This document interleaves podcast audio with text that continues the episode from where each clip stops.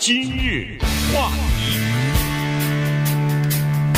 欢迎收听由中讯和高宁为你主持的今日话题。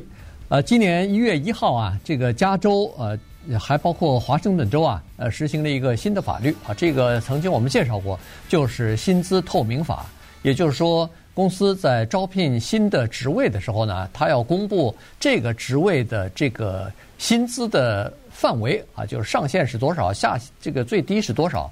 他要公布这样一个范围，那这样的话呢，呃，应聘的人呢就知道哦，我想应聘的这个工作，呃，他大概是能有多少的收入啊？所以呢，这个事儿啊，呃，算是一个改革性的方案。他这么做的办法或者说是初衷呢，是想要减少薪资方面的不平等。呃，比如说男女之间的差距和少数族裔受到歧视的这个问题啊，所以呢，今天我们就这个事情啊，跟大家稍微的来聊一下，它对员工、对老板都有哪些呃这个利弊？这个呢，在加州它叫 SB 一一六二啊，也就是众议院的，就是参议院的一一六二法案。那么 A B 就是众议院，对不对？S B 是参议院。对。那么这个法案听起来好像是那么的美好啊，听起来好像是那么的一个解决问题的方法。但是细想一下呢，其实是一个挺麻烦的一件事儿。比如说，我们到了美国以后啊，当然很多人不用出国也都听说过，这是我们中西文化差异的无数的。头绪之一，就是我们知道，美国人捍卫他的薪资的信息如捍卫命一样，对不对？在美国人告诉你不要问人家女的多大年龄了啊，不要问人家工资是多少，是不是这样呢？对不对？对。啊，我们常常华人的习惯嘛，就是哎，你哎呦，孩子工作了，哎呦，哎，你孩子多少钱呢？每月，是吧？这是根本脑子里一点都不毫不犹豫的就要问这个问题。一个公司里面，不管这个公司多大，一个人和另外一个人的薪水是多少，可以说在很多的地方是绝对不知道的。直到你退休，直到你离开，或者是换工作等等，你永远不知道坐在你旁边的那个人拿的是多少钱。所以这个事情特别的大，就在这儿。但目前呢，并不是美国所有的州，就是之前呢，纽约州。已经通过了这个法律，好像是纽约市啊，纽约市对，然后科罗拉多州对。通过了这个法律，然后今年呢一月一号就是加州和华盛顿州，那么这个里面有什么政治的考虑呢？当然有，你看你发现没有，很多民主党把持的州愿意通过这种法律，我们也知道，一说到什么族裔的平等啦、照顾女性啦、平权呐等等这些概念呢。多数比较来自于民主党。对于一个保守派来说，咱们不管他是什么党啊，一个保守的或者是坚持着一个以资本主义的理念至上的这么一个人，他会说：“我给我的员工的薪水要你政府管呐，对不对？”他是黑人，我就给他少，怎么着？这公司是你的吗？这是我创办的，是不是？他是女的，跟一个男的，俩人就同工不同酬，怎么着？这是我的自由。你管什么管呢？为什么你政府要干预呢？这个背后你必须得承认是有这样的一个理念的。但是有另外一个呼声，就是我们干同样的工作，为什么同工不同酬？我们的肤色不一样，说不定我的能力比他还强，为什么他的钱比我多？等等哈，在这种政治的斗争之下呢，这种法律就出炉了。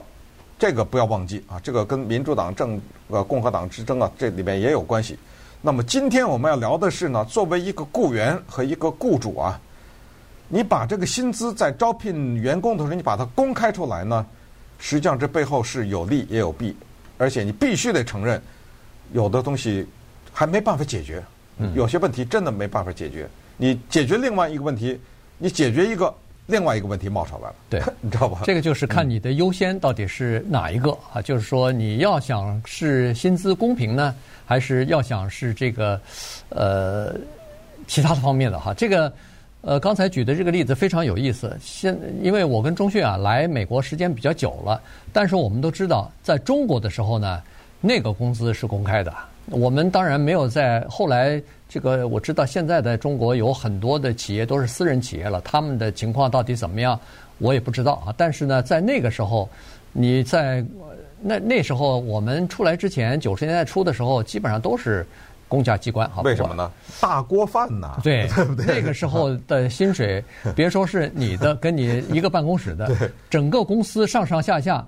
从经理，从这个我们说的书记，没有经理叫干部，哎，干部。不是因为是这样的，你是局级的，对，啊，就是是十三级干部，是什么都是你是十八级干部，没错，清清楚楚的嘛，对对对，大学毕业生第一年是多少，然后第二年就是加到多少，这个是呃一样的，每个人都是一样的，然后下一次再等升级。等那就等吧，对，这个要等到上面有了文件以后，要调一起调，没错，不不是一个人调，嗯，这个一个人调的这个几乎没有听说过，呃，基基本上全是要调就是全部调，因为你不全部调的话，其他跟你一个年资的人，人家就说了，凭什么你调我不调啊？所以这在中国大陆呢是这么个情况，所以从呃这个一个单位里边住的一个大院里头。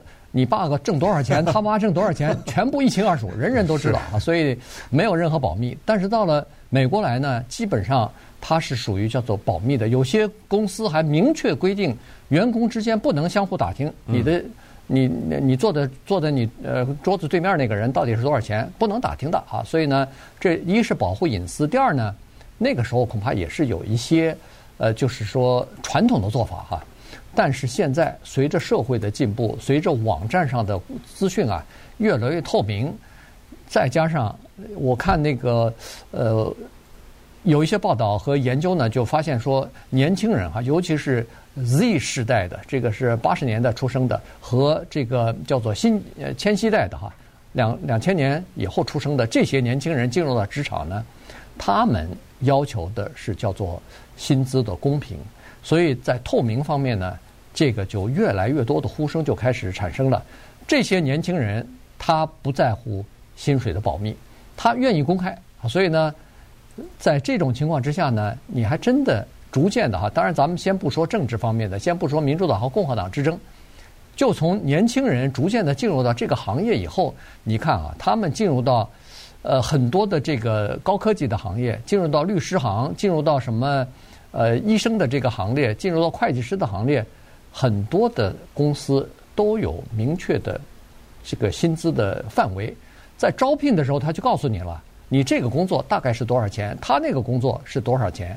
所以呢，这些年轻人他习惯在申请工作的时候，他基本上就知道我申请的是什么样的工作，可以得到多少的年薪。对，那么这个问题呢，就回到大锅饭。大锅饭的一个最大的问题。就是所有的人都拿一样的钱的话，我们就必须得承认另外一个事实，就是那个能力强的人呢，他的动力大大减少，因为他看到旁边一个懒的，对不对？嗯。一个闲人和一个盲人，大家拿的待遇是一样的话，首先我们说那闲人，那闲人他有什么动力去多做一点事情呢？我多做一点，少做一点，都是一样的报酬。我当然少做一点了。当然，我们不排除个别的人啊，有一些人他天生的就是一个努力的人，天生一个勤奋的人。你让他闲来，他闲不。我们把这些因素都排除掉。我们说一个大的人的普遍的心理。那么，另外一个人说，我是一个比另外其他的人啊要能力强很多的人。这件工作他做呢，可能两个半小时，对我来说。完全是同样一个工作，我二十分钟就做完了。当我二十分钟做完这个事情了，我是不是可以再拿起另外一个工作来？对不对？我干什么呀？嗯、看报纸吧。这这就 对 对，这个效率低了哈。这个就有点让人们想起来，政府工作现在不就这样吗？对不对？对。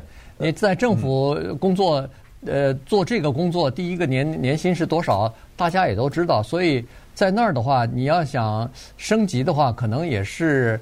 呃，不是那么，就是说，大家的这个薪资啊，基本上都知道大概多少年薪，呃，对，多少年年资，然后呃拿多少钱，所以在那儿，呃，大锅饭的这个效率比较低的这个情况就出现了。现在呢，薪资公开以后，他这个呃，就是刚才所说的盲人跟闲人之间的差距啊，缩小了啊。但是呢，这个其实对私人企业来说，到底是不是好事呢？咱们不知道。但是从目前的这个各种各样的统计和调查来看呢，呃，好像说这个并没有影响生产力。对，问题是这样哈，因为你要看你是在大学工作，还是在仓库，对不对？因为它这个没有任何区分呐。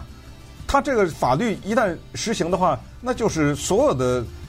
我看了一下那个法律的具体要求，就是员工在十五个人以上以上的啊，然后这个是十五个人以上的要在招聘员工的时候公布，然后另外一个就是一百个人以上的公司，他要向加州有一个叫做劳工什么公平法什么局有这么一个部，对，你要把你的那个这个呢不是报给大众，是报给他，他要审查的，他一看哦，OK，你这个公司一百五十个人，一百五十人，呃，这个女的这个，哎，他们俩工作一样，怎么薪水差这么多？他会来找你来，罚款一万元起跳啊！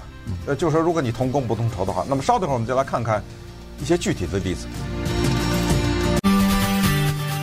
今日话题，欢迎您继续收听由钟迅和高宁为您主持的今日话题。这段时间跟大家讲的呢是加州啊，今年新实行的一个叫做薪资透明法。它可能对呃员工也好，对公司也好带来什么样的冲击和影响啊？因为从大部分的这个研究或者是调查来看呢，它的这个效果啊，或者是影响，大部分是正面的，但是也有一些负面的东西哈。那我们就先看一下这个具体的呃例子好了。首先有一个在科罗拉多州的这么一个呃公司的创办人吧。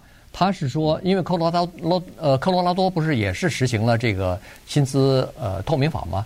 那他就在这个招聘的时候啊，他就公布了我现在是什么样的职缺，呃，薪水的范围大概是多少？哎，他说登了这个消息之后，反而来应聘的人呢，更就是说更适合了。原因呢，就是以前他不公布薪水的时候呢，来应征的人啊，多数怀着。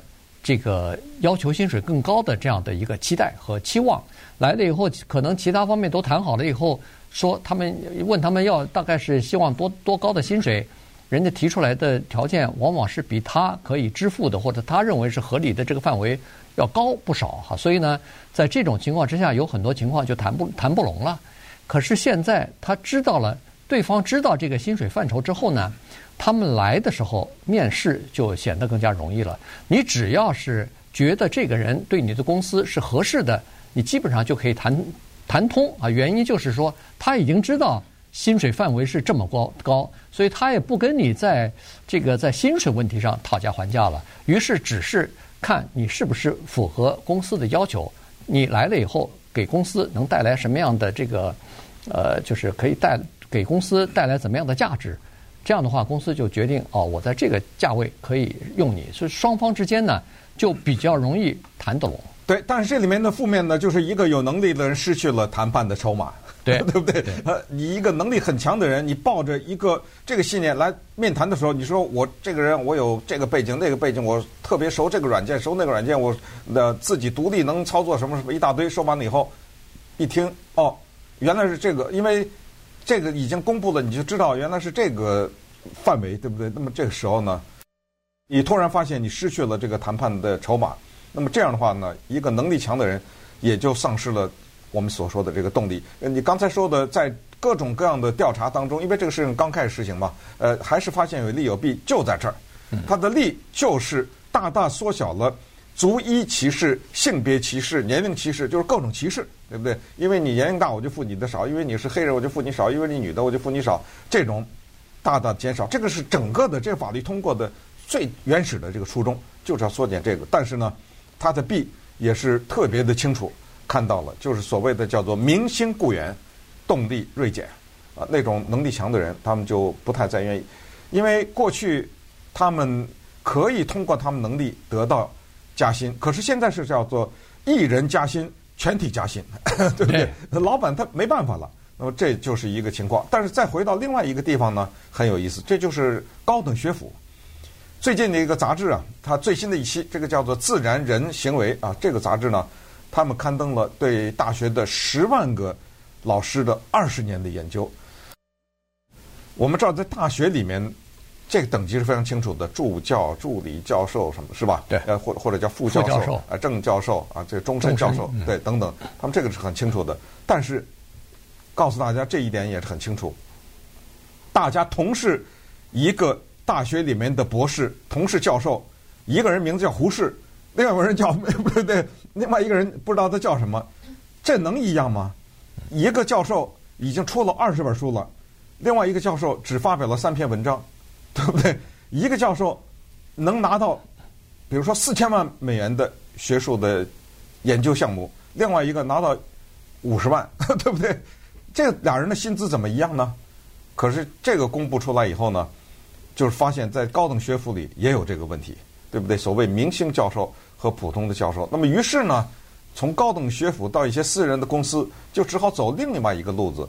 这个路子呢，现在法律还至少没有让你公开。就是用奖金来调整能力，是不是这个说法呢？对，奖金和福利啊，这个这个呢就绕开了你的薪资，它毕竟不是薪资嘛，对吧？它是用其他的奖金和福利来呃给你一些补贴啊，就是说你如果工作十分出色，我没法给你加薪，但是呢，我可以用其他的方法来绕过这个东西。那这样一来的话呢，实际上又出现了一些变相的叫做。不不平等，不平等，对。所以如果这样的话，其实也不是什么好事儿。但是你如果一点儿不去奖励人家的话，那可能就真的打击了这个就是表现优异的这些员工的积极性啊。所以呢，这个实际上从这个角度来看呢，大概也使公司陷入一个两难的境况啊。就是说我想要奖励，但是又没有办法明着奖励，那只好 那只好对不起，暗着奖励了啊。大概是呃是这么个情况。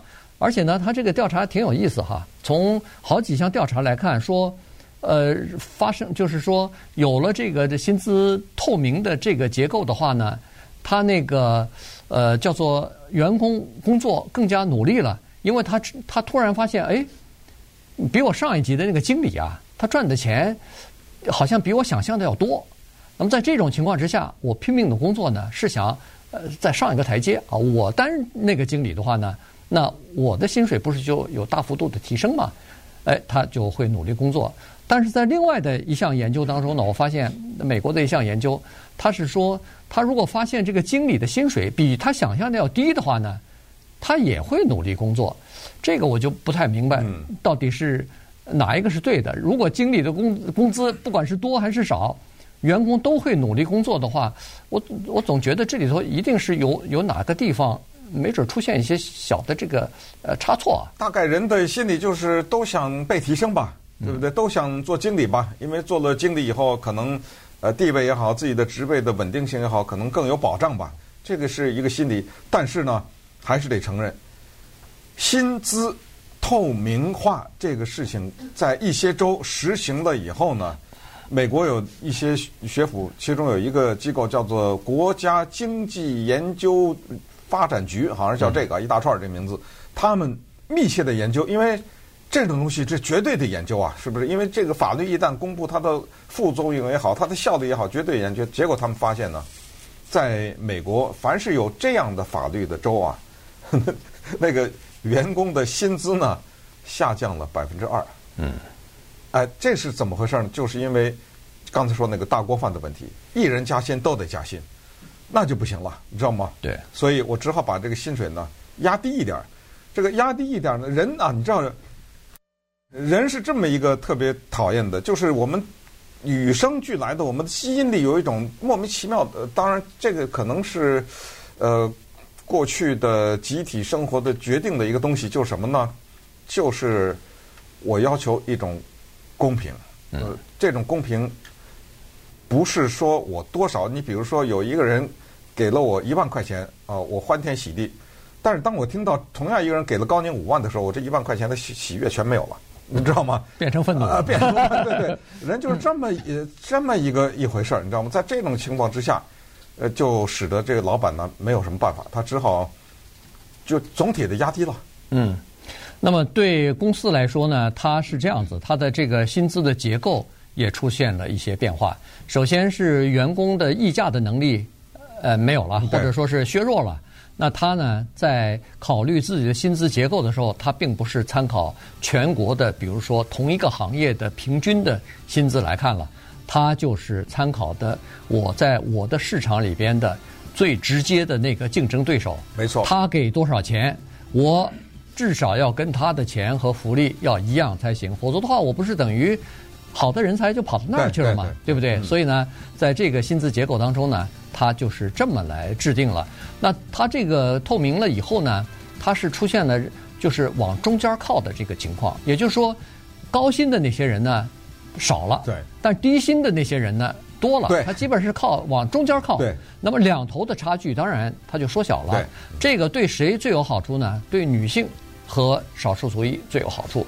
因为如果要是不透明的话，现在的统计数字来看，就是说。